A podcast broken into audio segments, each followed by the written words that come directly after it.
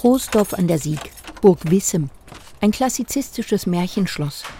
Die perfekte Architektur für Besen, Kessel, Hexenhüte. Wir kommen in eine andere Welt, die viel mit Magie und vielleicht auch schon mit Zauberei zu tun hat. Hinter schweren Holztüren liegen die hohen Räume des Museums für Bilderbuchkunst und Jugendbuchillustration. Wir haben ja auch spitze Hüte in unterschiedlichsten Varianten. Museumsdirektorin Pauline Liesen nimmt ein Prachtexemplar von der Wandgarderobe.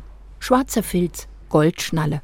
In der Sonderausstellung Besen, Besen seid's gewesen von Hexen und Zauberern. Das sind jetzt die Skizzen zu Harry Potter von Sabine Wilhelm illustriert. Die Hamburger Zeichnerin gestaltete die Cover für die deutschsprachige Ausgabe der siebenbändigen Fantasy-Buchreihe Harry Potter von Joanne Key Rowling. Hier sieht man den fliegenden Dumbledore. Der Leiter der Hogwarts-Schule für Hexerei und Zauberei.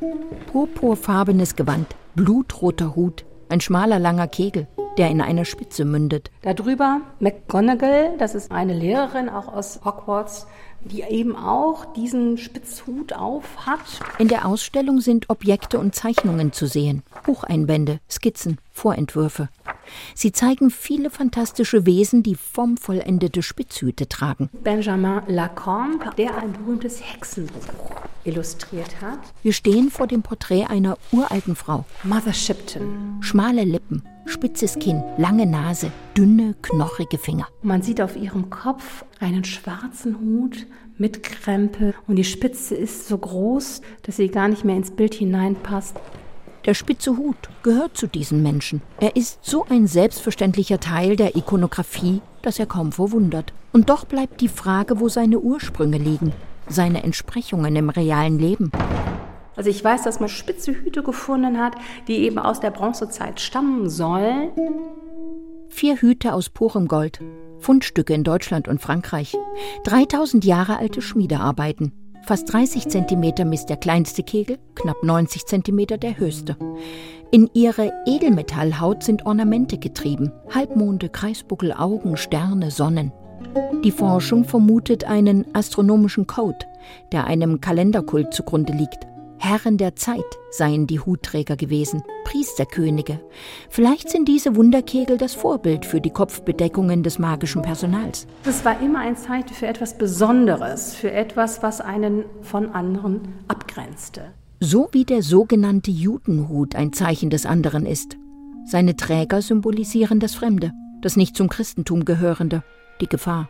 Juden mussten sich ja auf kirchliche Verordnung öffentlich durch einen Spitzhut kennzeichnen. Ab 1250 müssen im deutschsprachigen Raum jüdische Männer einen Pileum cornutum tragen, einen Hut mit breiter Krempe, konischem Schnitt und einer Art Knauf, der sich über dem Scheitel erhebt. Der Spitzhut ein Stigma. Ab dem 15. Jahrhundert findet man zahlreiche Abbildungen von Zauberern mit spitzen Hüten, die sich direkt vom Judenhut herleiten. Naomi Lubrich, Leiterin des Jüdischen Museums der Schweiz, Verfasserin des Bilderessays Der Judenhut. Das sieht man am Beispiel des Zauberers Merlin in der Weltchronik von Hartmann Schädel aus dem Jahr 1493. Er trägt denselben spitzen Hut wie wenige Seiten im selben Buch zuvor die Männer im Umfeld des jüdischen Königs Salomon. In der Enzyklopädie aus der frühen Neuzeit tragen sowohl der walisische Zauberer als auch die Gefolgsleute des israelischen Königs spitz zulaufende Hüte in Rot.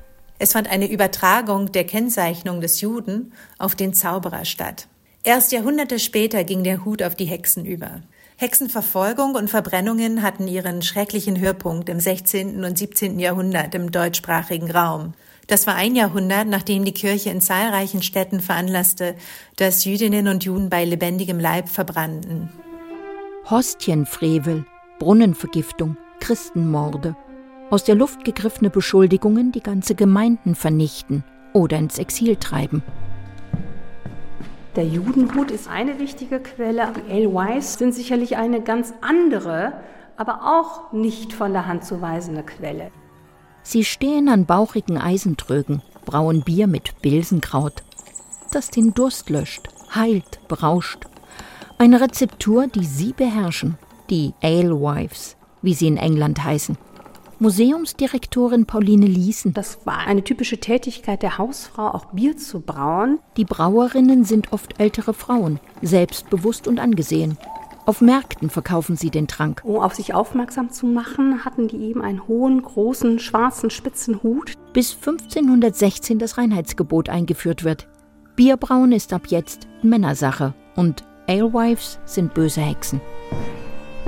Wir laufen durch das magische Kabinett der Ausstellung im Bilderbuchmuseum in Troisdorf.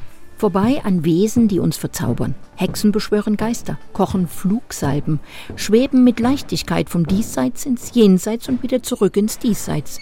Dass man etwas Magisches an sich hat, was einen von dem Hier und Jetzt absondert. Ne? Und das ist, glaube ich, das, wofür dieser spitze Hut auch tatsächlich steht. Pauline Liesen hüllt ihren Körper in ein schwarzes Seidengewand, wenn sie fliegen. Sie greift einen Besen. Ach, ich würde es gerne machen. Zieht den Hut in die Stirn, richtet die sehr spitze Spitze. Hauptsache, sie fliegen nicht zu weit weg. Gut. Pauline Liesen? Pauline Liesen!